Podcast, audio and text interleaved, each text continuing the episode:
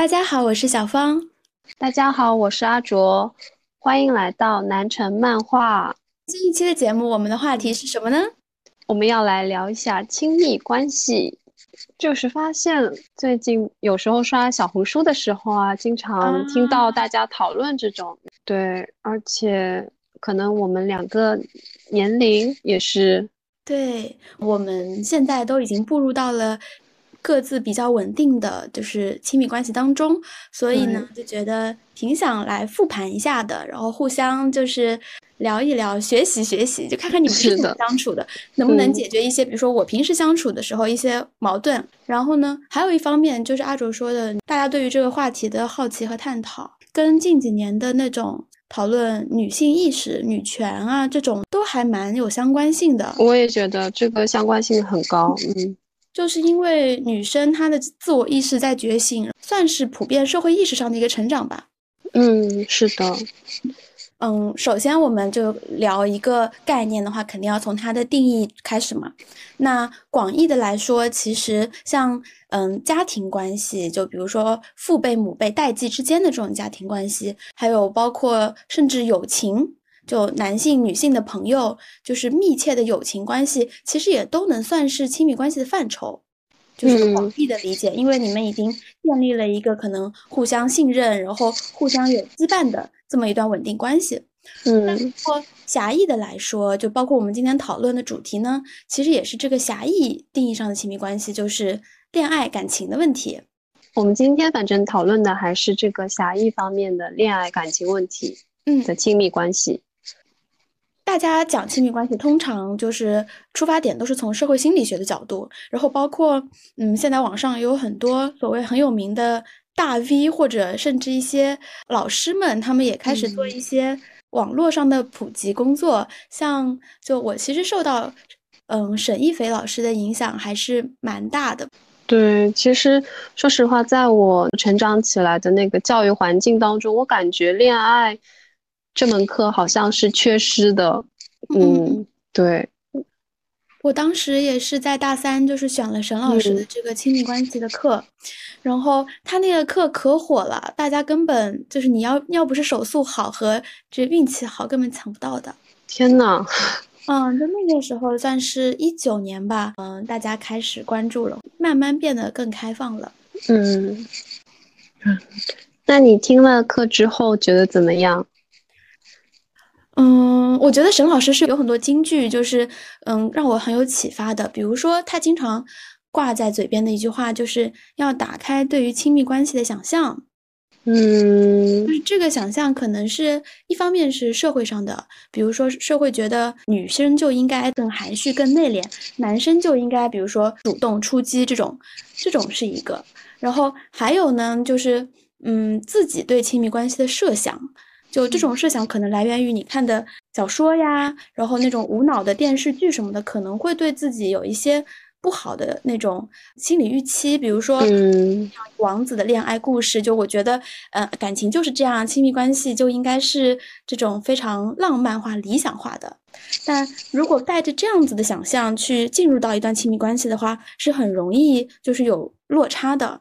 对我感觉我中毒很深，就是因为以前小时候那种台湾偶像剧啊什么就非常多嘛，然后看了那个之后就有对这个感爱情关系有非常那种完美浪漫的想象。我也是，我也是。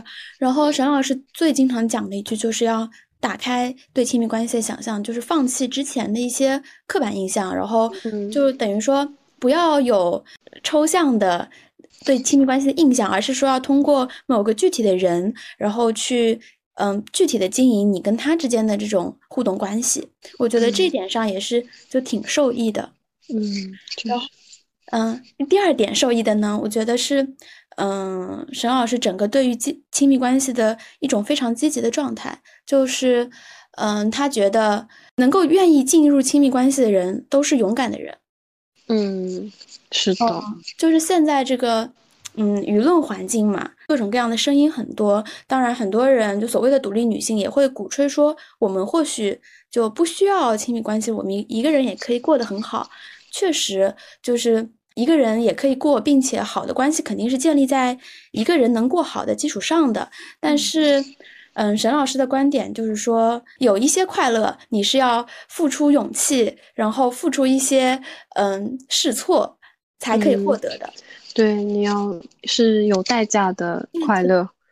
嗯，所以我觉得这两点上收益挺大的吧。嗯，我感觉听下来，好想去听沈老师的播客，也期待你听了播客之后，那个我们来多多讨论。好呀，怎么说，亲密关系还是有很多值得讨论的地方呢？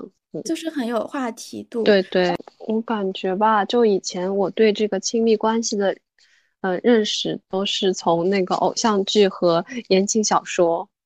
嗯，然后对，然后当我正正式的走进一段亲密关系中，然后我发现有时候好像，哎，怎么两个人好像沟通的不是很好啊？怎么关系怎么会这样子？然后，所以我最近才会想去了解这个，嗯，所以我就之前跟小芳也说了，就是在看那个，嗯，罗兰米勒写的那本《亲密关系》。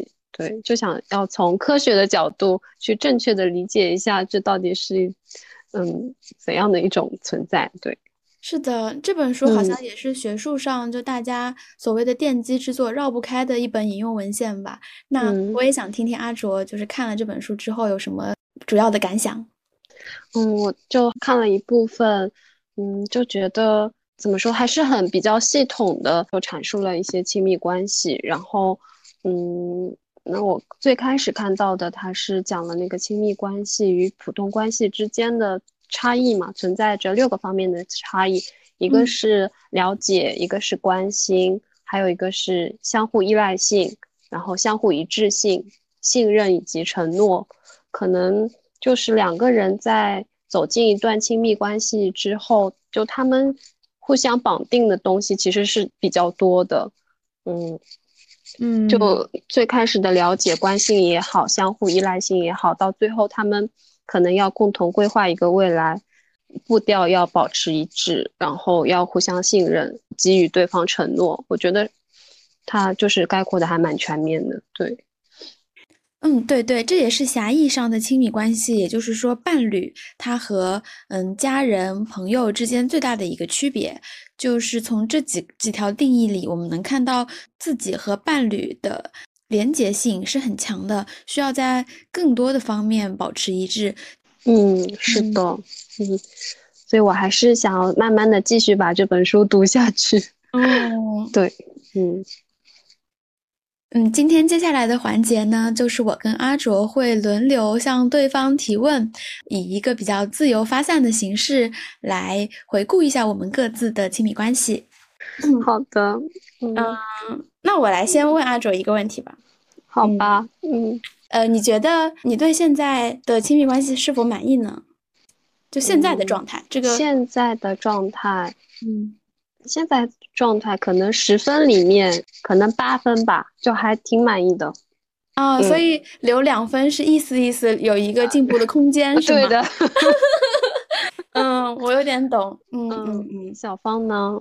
嗯，我觉得我也可以给到八到九分吧。嗯，我这边没有给满的原因是我现在处于一个异地的状态，就可能。我觉得不能完全发挥到我们现实生活相处的那种激情状态，就更趋于稳定理性的那一面会多一些吧。嗯，我可能没有给到满分。我觉得，嗯，因为我和我男朋友是，他是泰国的，然后我们有国籍的差异，有那种背景文化的差异，所以在互相了解起来，有时候。需要更多的沟通，对，对，在这里必须要跟听众朋友们普及一下，就是这个阿卓现在是呃跟他的泰国男友用日语 交流，对的，我真的觉得还挺神奇的哎，是的，我也觉得怎么会这样子？你们应该也算是那种非常特殊的亲密关系的存在形式了，就因为嗯，感觉就是国籍和文化当中带来的一些。差异肯定需要你们互相更多的信任，然后更多的耐心去弥补嘛。嗯，对，挺佩服你们一谈就这么稳定的。你们有什么小妙招吗？小妙招，嗯，我觉得可能还是彼此还是挺信任彼此的。我男朋友名字是叫 Mickey，然后他还是嗯挺会照顾我的情绪的。我觉得这个是。嗯，两个人相处中蛮是蛮重要的一点。然后，因为我有时候会发些小脾气啊什么的，他都愿意主动会过来安慰我，然后就搞一些搞笑的，做一些搞笑的动作啊，干什么的，然后嗯，就安慰我的情绪吧，就这样子。对。哦，我之前听阿卓的讲述，我就觉得你们两个的状态呢是属于嗯。他愿意来哄你，然后你也很快就会给他一个台阶下。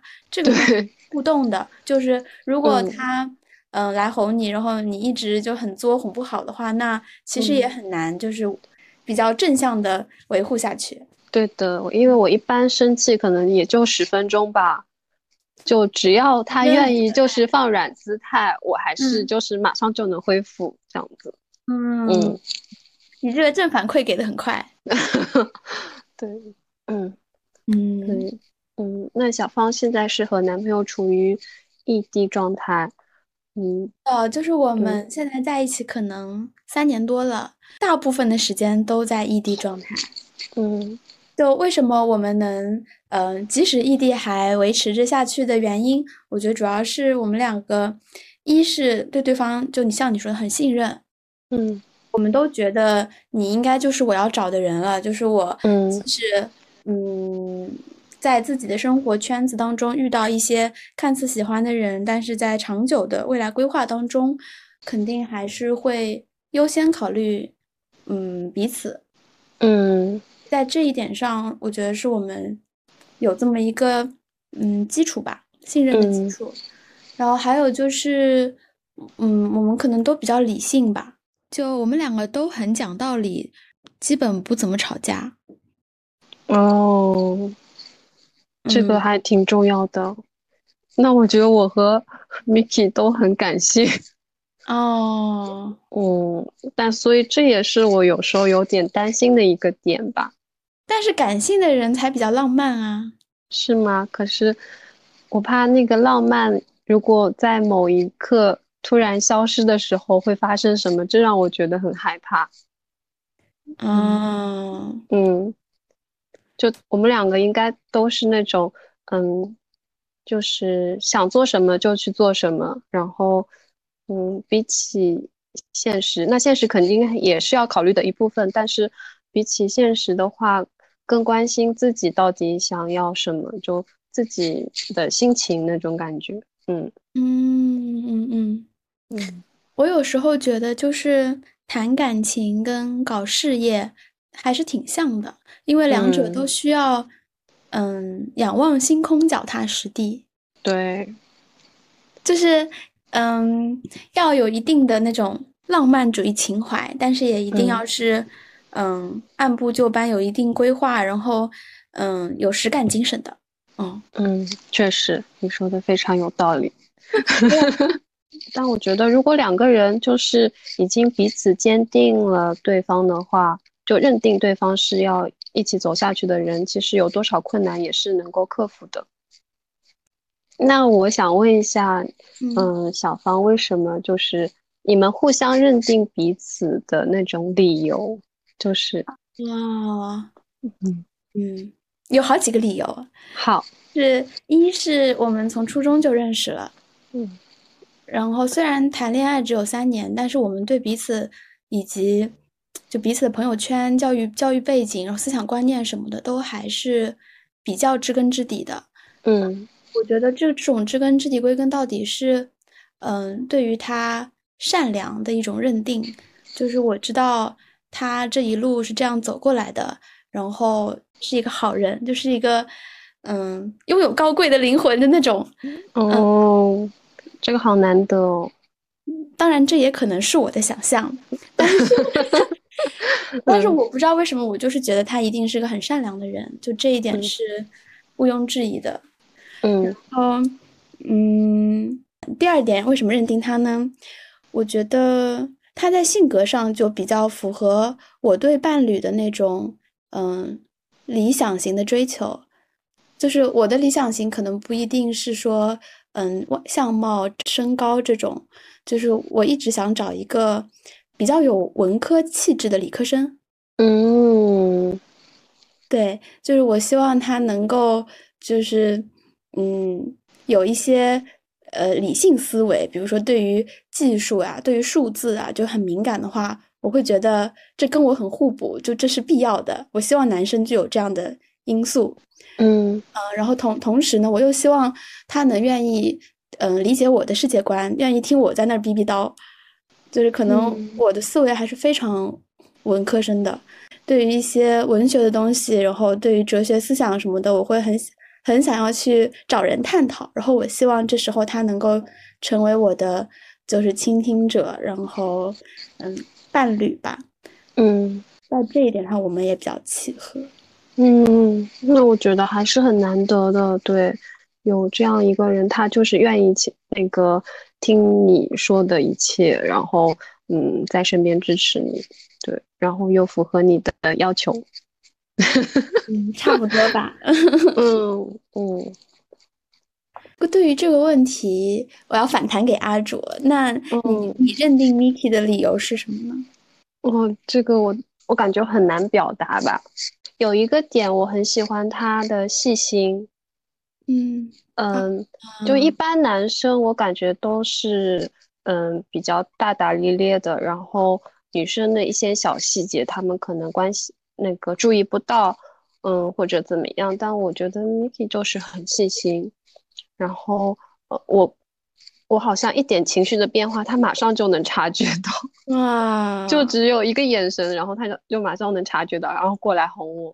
然后就是我们家里面的一些东西，比如说什么坏了怎么了，他马上就会修好。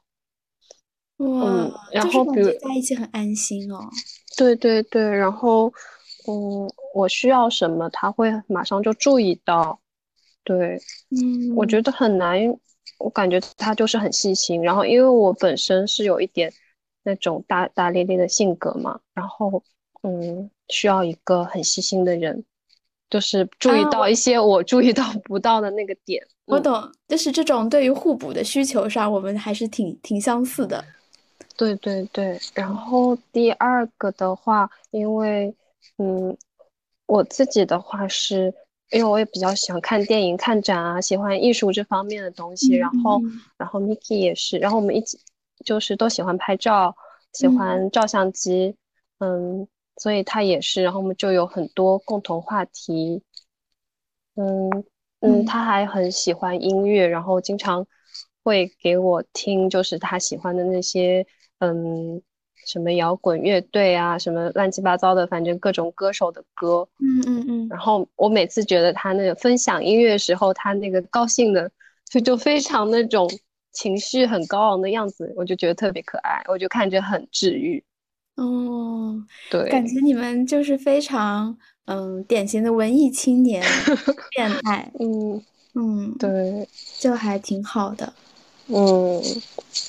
感觉差不多就是这几点吧，然后还有一个我们的共同爱好是，我们都很喜欢压川。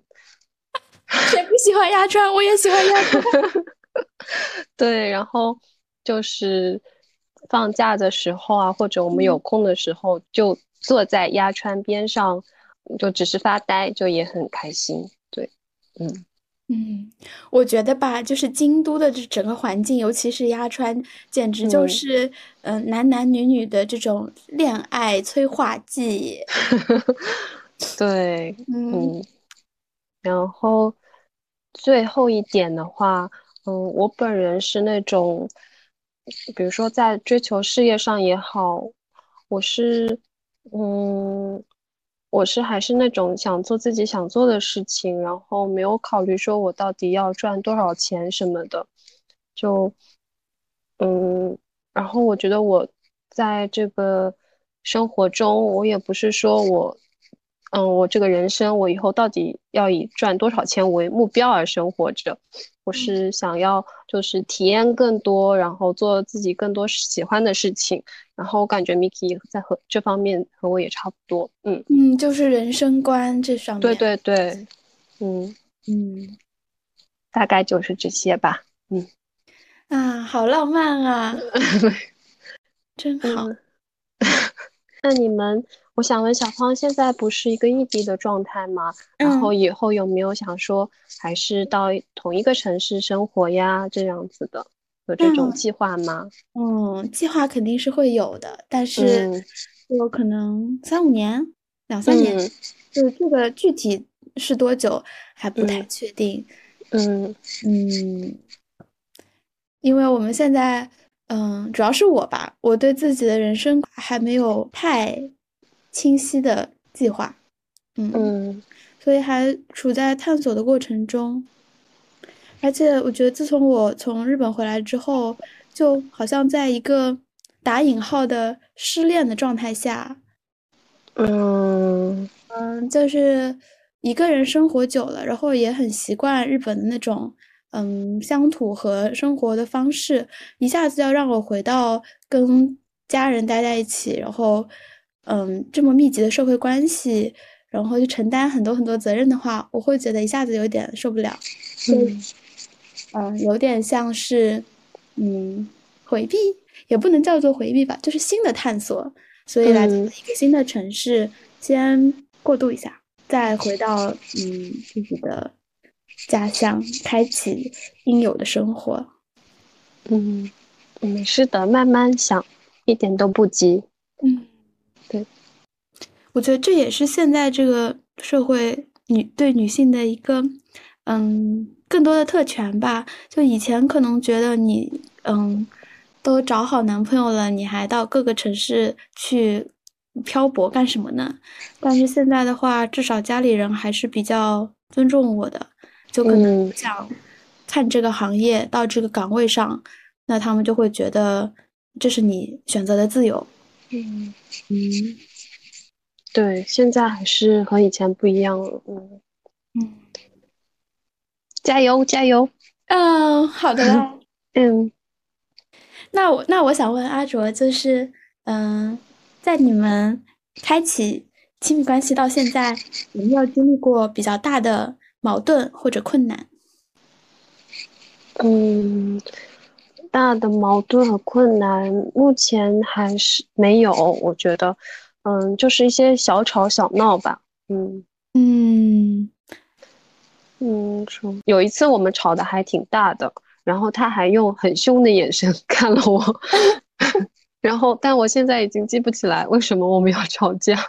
哦，对，可能就是那天我工作还蛮累的，然后嗯，然后他工作也很累。啊，对，然后可能两个人本身的情绪都不是很好，然后后来他说了一些一些事情，然后我总是唱反调，然后大家就开始了一些争吵。啊，我有点，嗯，我觉得同居是一个很微妙的距离，就是有的情侣他们可能在一周见两三次面的状态下能够相处的很好，但是在一个屋檐下就。那种平衡就会破掉，然后你们还是挺顺利的，就是一直相处下来。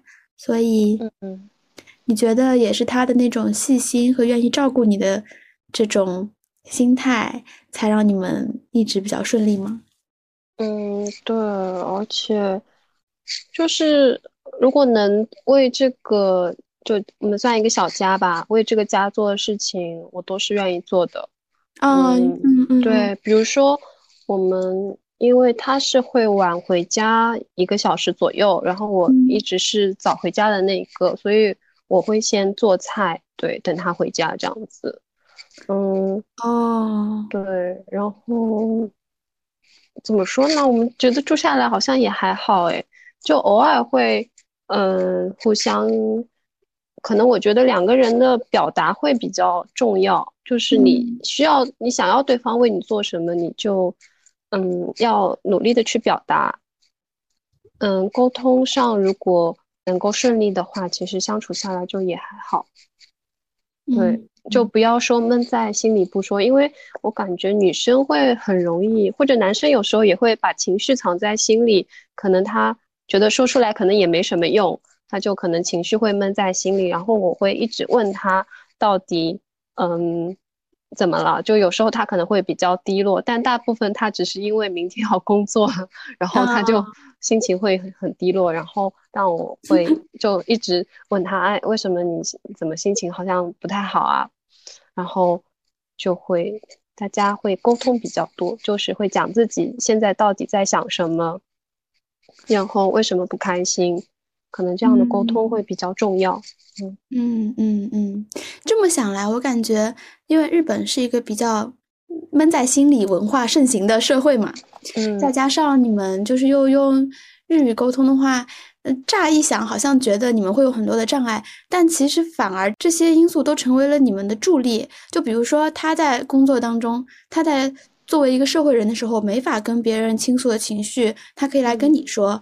然后呢，嗯，正是因为你们就是都不讲着母语，所以呢，为了表达自己，反而会倾诉的更多。就是会对自己就说清楚，为了说清楚，然后会说的更直白一些，所以反倒是一个好事情。对对对，反倒我感觉比中文表达的时候可能更敢说吧。我觉得用英语有有有有，对，有时候就是用中文讲话的时候会故意带一点那种语气啊，然后比如说卖关子啊，然后傲娇啊什么的。确实，自然而然的在讲外语的时候，就会把这些包袱都丢掉。嗯嗯，对。然后可能我们也会有时候会反省，互相反省吧。嗯，当然可能听上去会有点刺耳，我也不知道。就是可能他会说：“哎，你这今天做的好像不是很好啊，什么？为什么突然生气？什么怎么样的？”然后我们就会互相探讨一番。嗯，就还是要有一个顺畅的交流比较重要。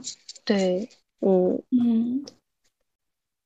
那我想问小芳，你们，嗯，你和你男朋友当初就是嗯走进这个亲密关系里面的一个契机，或者说嗯怎么决定在一起的这样子？可能这个契机是在那个时间段，我们双方就是都很受伤。就是有来自社会的打击，然后有来自，嗯，比如说对升学的这种压力。但是在人比较脆弱的时候，越会记得那个给你温暖的人，无论他是不是就是你男朋友的形式出现。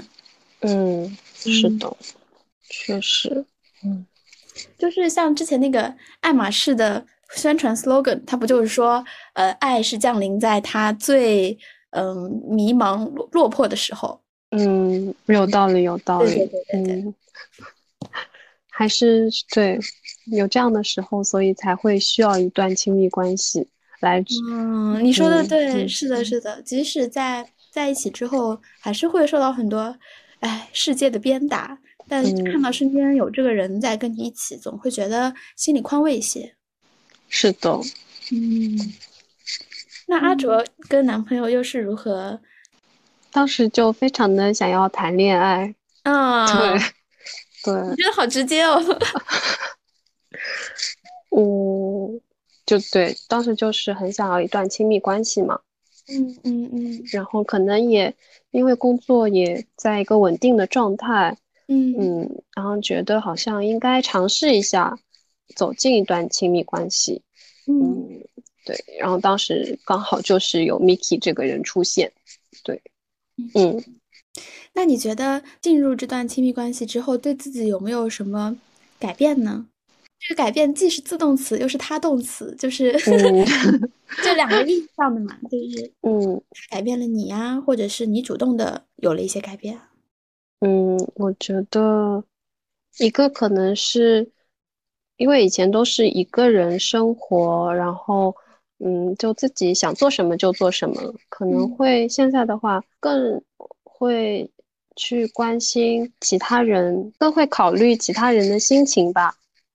嗯嗯，不是说自己想做什么就做什么，会去和对方商量了之后再做，嗯嗯，更关心他人吧。我觉得这个可能是比较多的一个点。嗯，有的有的，就像你说的，Miki 很细心嘛，可能我觉得人的好习惯也是会互相就是互相学习、互相传染的。对，我觉得好像就是饮食上面、生活习惯上面变好了。你会开始吃一些泰国菜，你学会做了泰 泰国卡包 rice 啊？对对，我们家里 然后还养了一棵卡包啊，这植物，嗯。哎，所以它那个卡包的中文名到底是什么呀？圣罗勒，对。那跟罗勒还不一样。对对对，可能是另一个品种的罗勒。啊，好厉害！我还，对，对我还学会了怎么种植物，真好。哦嗯，其实从我的角度呢，我觉得安卓就是谈恋爱之后有变得更加开朗一些。真的吗？真的，就是以前不是不是说你以前不开朗啊，就是以前可能你跟不熟的人之间，就是对你不熟的人可能会觉得你看起来不太好接近，哦，就会比较内敛的那种，不是说冷漠，是比较内内敛。然后熟起来的呢，你这个嗯白羊座的这个 底色就会露出来，就还是挺开朗热情的。但是现在我我在觉得你开朗热情那部分慢慢的更加外化了。这样子吗？嗯，我自己我感觉自己就是可能没有那么那个感受到。嗯嗯，哎，那挺好的。嗯，就是之前见面的时候就会觉得越来越有一种幸福写在脸上的那种感觉。嗯嗯嗯嗯，原来如此。然后确实就是会有一些。新的尝试啊，然后嗯，新的爱好，就像你之前说的，嗯，骑车什么的，啊，对，坐车去骑行，然后我就觉得，哎，这感觉好像是我印象当中的阿卓不会做的事情，但是因为恋爱关系，就可能让你有了那个推力，让你去迈出那一步。我觉得这一点其实挺珍贵的，就对任何人都是带来的一些向外探索的新鲜感吧。对对对，我感觉两个人可能就是互相给对方又打开了一个新的宇宙的那种感觉。嗯，对对对，嗯，之前我也有一个老师就说过一句话，说，嗯，好的恋爱关系不是说沉浸在二人世界，而是说通过对方让你发现一个新的世界。嗯，确实。嗯。嗯，然后以前去看展嘛，然后我都是一个人默默的看，或者跟我一起。对对对，跟小芳一起。然后现在去看展，因为有时候是那种小小的一个，呃，美术馆的一个展，或者那种画廊的一个展。然后因为 Miki 他是那种会跟对方，呃，什么艺术家什么，他会很直接跟他们交流什么的。然后他每次都跟我说，你有什么问题就去跟他谈，嗯。就，对对对，然后我觉得这方面确实就是和一些陌生人就，嗯，就跟他们交流，我觉得他好像，嗯，就让我好像学习了这方面。哦，嗯，艺的，就是应该是个艺人吧？嗯，但他是一个，他是 INFJ，竟然是 I 哦。对对对，他有时候放假他不愿意出去，他就想待在家里。嗯，看来外面人多，但是他这方面他觉得可能是因为如果要在艺术行业，嗯，就发展的话，就要认识更多的人，嗯，人际关系啊什么都很重要，所以就遇到这些艺术家什么的，然后可以互相交流比较好，他是这样觉得，嗯嗯，就会鼓励我去跟他们聊天，这还真的挺好的，在这方面。我也我也做不到，要多多向他学习。我男朋友是 ENFJ，哦，嗯嗯，你是不是 ENFP？对呀，我自我认定是 ENFP。然后我就觉得还蛮巧的，然后我是 INFP。嗯，对对对，没有说过。嗯，然后 P 跟 J 可以互补，E 跟 I 也可以互补。原来如此，嗯，刚好互神奇的。嗯，对。那小芳呢？你觉得，嗯，你就是这段亲密关系有带给你怎样的改变，或者你自己的改变？嗯，我第一个想到的呢，就是可能对于家庭观念这方面，我在跟我男朋友在一起之后变得更加重视了。嗯嗯。以前我可能更加叛逆一些吧，作为独生子女，可能一直就受到的照顾比较多，可能会比较任性。但是我男朋友是属于那种不知道为什么，就是还挺珍惜家庭缘分的，然后很愿意去承担，很有责任感的人。嗯，包括他自己赚到第一份工资的时候，甚至也都就是付房租，也就勉勉强强吧，但他还是要。就是给家里人买礼物，比如说爷爷奶奶、外公外婆那一辈，全部都要买到的。哇，这个很好难得哦！我就觉得真的还挺难得的。就我在跟他 刚在一起那段时间，我其实心里还有点想法，我觉得，哼，怎么怎么这么妈宝？就是家族观念这么强，是不是很传统？就是以后会对我就是有一些……但是后来我也慢慢理解他了。嗯，他说跟家人在一起的时间其实。是很短的嘛，嗯，都步入社会了之后，嗯，怎么说呢？真的属于见一面少一面，嗯，然后我就越来越理解他的这种，嗯，责任感也好，对于家人的感恩也好，我觉得是我应该更加去做到的这个东西了。嗯，真的，我感觉他好善良。对，嗯，然后因为。我在日本期间，我也没有跟他说，就是让他多多照顾我家里什么，他会特别主动的去看我爸妈。哇，我觉得这好难得，很难得，很难得，这可能什么一万人里面有没有一个？有时候我跟我爸妈都还要有一些无谓的争执，但是他跟我爸妈相处的特别融洽，然后我爸妈也就挺喜欢他的吧。嗯。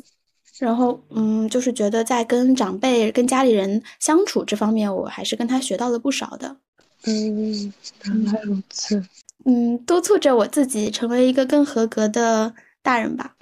嗯，要承担家庭方面的责任。是的。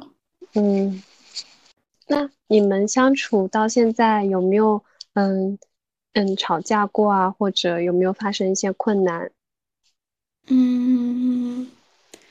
可能也还是有的吧，就是我是那种非常不按常理出牌的人。本来说好，嗯，回来之后要在杭州找工作，然后就考虑下一步什么的。但是最终阴错阳差来了北京，导致我们就异地会又继续一段时间嘛。所以在一开始的时候，他很难接受这个现实，就。很焦虑，因为他是 J 人，可能觉得规划好的事情就是你跟说好的不一样，这就是让他很难办。但是在当那个时候的我看来呢，我又觉得很难接受，一下就步入所谓的轨道，所以会有一些这种规划上、节奏感上的争执。但是他是属于那种情绪呢，情绪是会表达的，但是最终在事实上还是尊重我的。嗯。嗯，所以慢慢也就理解了，就只要处理好他的情绪，他就还是会支持我，所以还是挺感恩的吧。嗯嗯嗯，能够互相理解，我觉得还是很好的。嗯嗯，但是我能懂你那个点，就是步入轨道那个，就是好像我一旦在杭州找好工作，我好像就是这么。走就走上了那条路，那种感觉，就想要先去旁边的路，先去玩一下，先看看其他的风景。有一点，有一点，而且当时我就很想进文化行业嘛，在杭州没有找到很合适的，嗯，就不想这么快妥协。嗯，虽然来了北京也有很多不如意的，就跟想象不一样的。嗯，但是这个就是要体验了才知道嘛。嗯，是这样的。嗯。嗯，那阿卓觉得你跟 Miki 是不是越来越有夫妻相？就是你有没有越来越变得像更像他了呢？可能就是，嗯，自己自己就是可能看不太出来。我觉得，嗯嗯，在那个但之前我有发合照，然后有好几个人说你们好有夫妻相呀什么的。我有点懂，嗯嗯，对，嗯，就那种感觉。但我们因为吃的东西也都是一样的，然后就一直生活在一起，然后可能就是会越来越像吧，嗯。然后因为他饮食方面的话，他是比较喜欢吃甜的。然后我们做菜都会往里面 放很多糖，我都担心我们两个是不是要一起变成糖尿病？不会啦。对，然后嗯，应该就是会越来越像的吧，就是因为生活在一起的时间很长。嗯嗯，大家都说你是你身边最亲的五六个人的平均。嗯，是有这么一个说法嘛？那越来越像也很正常的。然后我的越来越像呢，就是会。嗯，我们用用同一套表情包什么的啊，我懂我懂，那我们也是，嗯嗯嗯嗯，因为有的风格跟我自己的就是自我认知的我自己的风格还是差挺多的，但是我会我为了就是为了迁就他，我可以用这个嘛。然后有的时候在工作场合或者跟朋友什么聊天用起来，就无意当中发了一个，然后对方就会觉得很惊讶，你怎么会发这种表情包？这好像不是你的风格那种。原来如此，其实那种 LINE 里面不是有那种情侣用的表情包吗？有有有。然后他会自己买了，然后再送我一个，然后就是意思是让我跟他一起用。嗯，好可爱啊。对，嗯，感觉就是可能会越来越像的。嗯，所以我们今天就变成了一个分享会，并没有什么吐槽。怎么办？快点来吐槽一下！对于男人，我们应该有很多可吐槽的才是。对对对，我们来说一点。嗯，我觉得其实有很多。嗯，真的吗？我让我想想，就可能因为我跟我男朋友没有真实的生活在一起，所以可能嗯没有那么明显。我现在仔细回想一下，阿卓想到了，你可以先说。好的。嗯。有一点就是，就是因为我经常做饭嘛，然后他是偶尔做一下，然后但是我男朋友他是那种，嗯，他要求很高，他是一个 A B A B 型血，然后他就是我做的菜，他虽然他吃着，然后他会说，哎，这个好像盐不太够啊，然后那个好像什么糖要再放一点呢。今天这个汤好像 怎么水这么多啊？这样啊？对他有几次就经常这么说，虽然他都会说啊，谢谢你给我做菜什么都会说，但是他就是会提一些意见。嗯嗯。然后有一次，因为我本身情绪也不太好，然后他还要这样说，然后我就嗯。跟他吵架了，我说我就很直接的表达，我说你为什么总是挑三拣四？就是我这么努力的给你做菜了，你还说这个不好吃，那个不好吃。我说当你做菜给我吃的时候，我从来没有挑过一点错，我总是说好好吃。然后他说啊，对不起，对不起。就这可能也是无意之中，就他说就是嗯，他可能也没有。没有想很多嘛，他就直接，嗯，说了这个出来，但是可能有时候就会伤到对方的情绪嘛。嗯，对对对对。在你表达出了你的这个立场之后，他有没有改善呢？有啊有啊，他反正他就没有后来没有这么说这么多了。嗯，那倒还挺好的。对，嗯。但是后来我也想了一下，觉得好像也没什么吧。嗯，觉得只要他，嗯。就是有感受到这个，我我做菜也也很不容易，嗯嗯嗯嗯，有体谅到我就行，嗯嗯嗯，这是我想到的一点。我们属于是各退一步了，那还是挺可持续，挺好，挺好。嗯嗯，我想到一点什么呢？我觉得我男朋友觉真的很多，就他真的好爱睡懒觉。啊，我男朋友也是。我都叫不起来那种，为什么男人会这样？尤其是有几次，就他会到我家来，然后爸妈就给我们准备早饭嘛。然后那我就会觉得说，就好不容易来一下，且就是，嗯，如果他们等我们一起吃早饭的话，我们太晚不太好。然后我就会想叫他起床什么的，但是他有的时候就会怎么叫都叫不起来，然后真的一定要到我全部都洗漱好了，然后他才。手忙脚乱的开始起来什么的，真的好像是。对，嗯，我可能是不是男生都这样，反正我男朋友也是这样子。然后我就希望有时候节假日，我想要早上起来我们一起吃早餐，就觉得很浪漫嘛。对对对。然后他就一直睡在那里，然后我都准备好了，然后他才醒来。然后反正也是有一次，我就 我的脾气又爆炸了，然后他醒来，我说我不是你妈，我说我说反正。我说你怎么这样呀？嗯嗯嗯，对我说你自己准备吧，你这还好呀，不算很过分的话，很很有礼貌。反正反正就是后来他就哦，他说我睡觉都有错了，他那天很委屈呢，都说怎么我睡觉怎么都不行了怎样的？嗯，可能就是很喜欢睡懒觉，是不是？他们就是生物学上就是他们的构造就是需要更多的觉啊，真是的，有可能。但是有时候他晚上又很晚睡，我们家的也是。然后第二天跟我说我好困啊，然后我说你自己晚上不可以早点睡吗？对啊，都不体贴我，你还要说我。对的，对的，就是这样子。还有什么可以吐槽的呢？让我想一想，其实是有很多的，我一时一时想不起来了。嗯，然后有一点就是他。我每次问他想吃什么，他都说麦当劳。是你们约会的时候吗？或者晚上回家，我问他想吃什么，然后哪怕放假的时候，我问他想吃什么，他也是说麦当劳。他就最爱吃这种汉堡啊、薯条，然后还有鸡肉，他最爱的就鸡肉。他最好每天都吃炸鸡。可是他真的很瘦哎。啊，他很瘦。他跟你在一起后有没有胖一点啊？哦，他胖了，他胖了，嗯，好像是五公斤左右。哎呀，你把他养的好好哦，养的好肥哦，怪不得我刚刚看他，觉得整个人状态好像比之前好很多。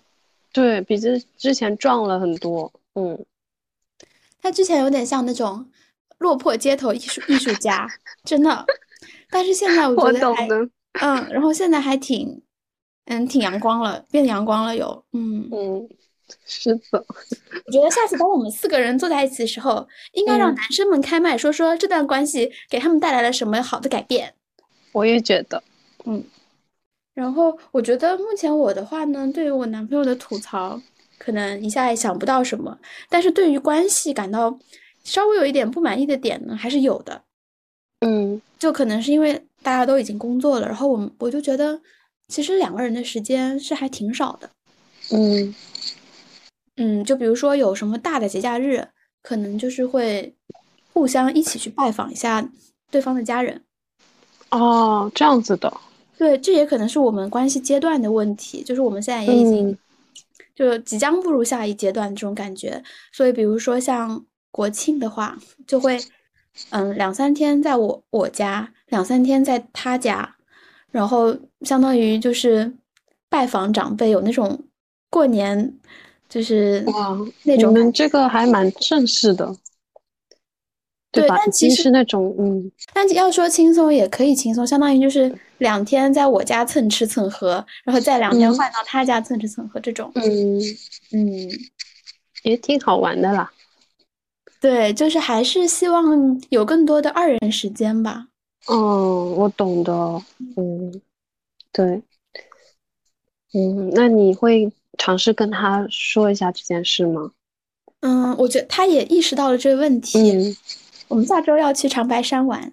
哇，可以可以。感觉长白山就是日本的北海道，就是中国的长白山，北海道的感觉。可以，应该风景绝对很漂亮。然后最近就在进行一些采购。嗯，可以的。一些大袄子。嗯。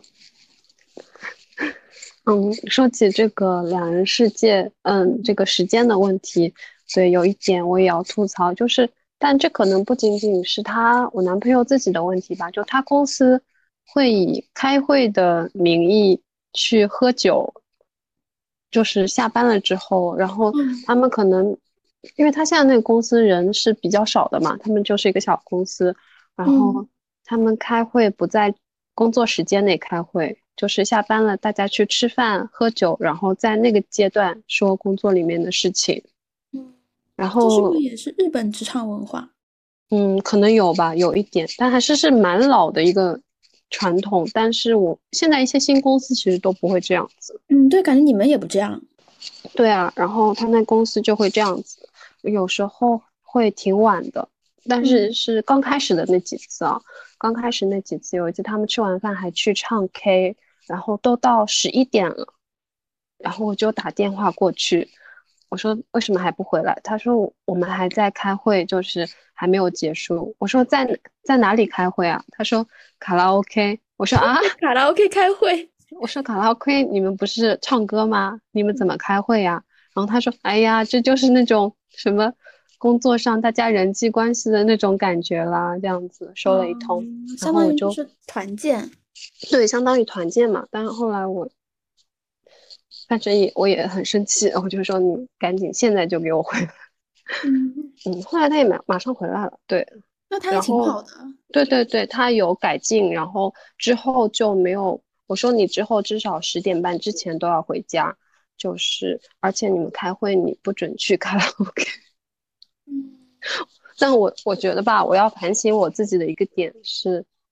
我觉得我需要克制自己，在这段亲密关系中就成为一个暴君，就有时候会想要那个控制一切，嗯，就这是我真的很需要反省自己的一点。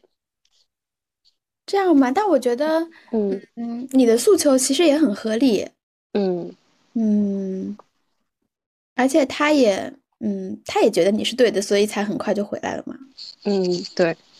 嗯，确实，就是每个职场人都挺不容易的。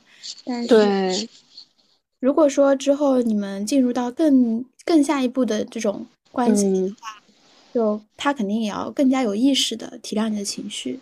然后双方可能有一个嗯自己的约定吧，比如说十点半之前回来，然后如果有特殊情况的话，那一定要报备。这种，对对对，挺好的。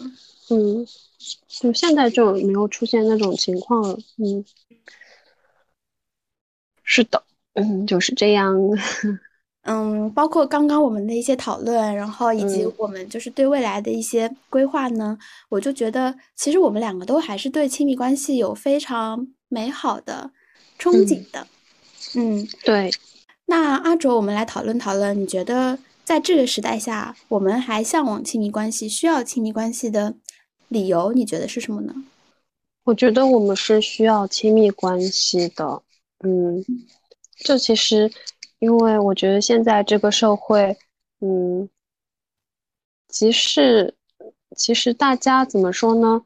嗯，让我想一想哟，嗯嗯，不先不说别人怎么看吧，我觉得我本身是需要亲密关系，需要有一个人在身边，嗯，陪伴支持，然后。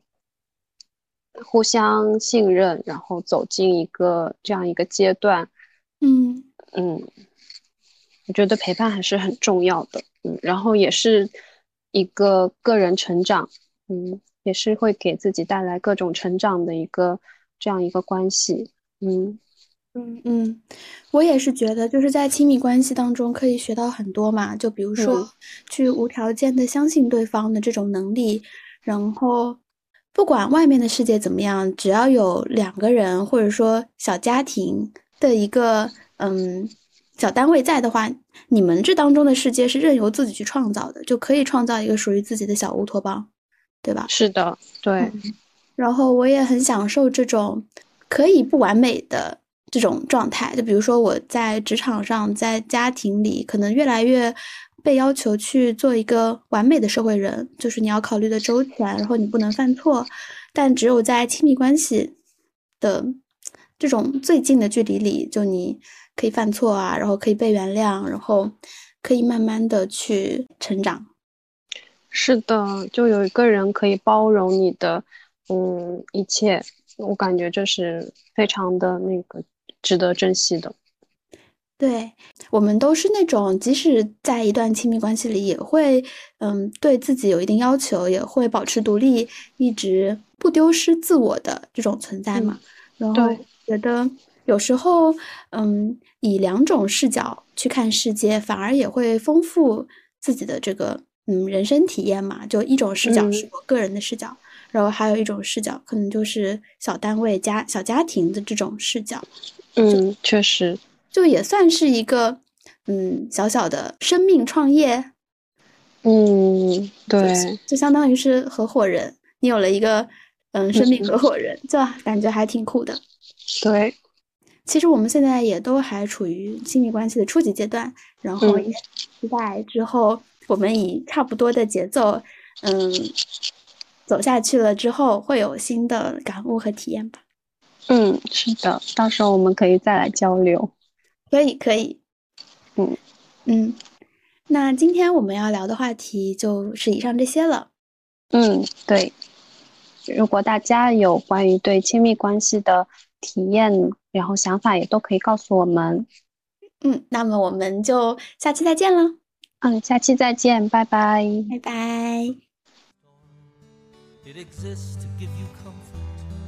It is there to keep you warm. And in those times of trouble, when you are most alone, the memory of love will bring you home. Perhaps love is like a window, perhaps an open door. It invites you to come closer, it wants to show you more. And even if you lose yourself, don't know what to do. The memory of love will see you through. Love to some is like a cloud, to some is strong as steel. For some, a way of living, for some, a way to feel. And some say love is holding on, some say letting go. Some say love is everything some say they don't know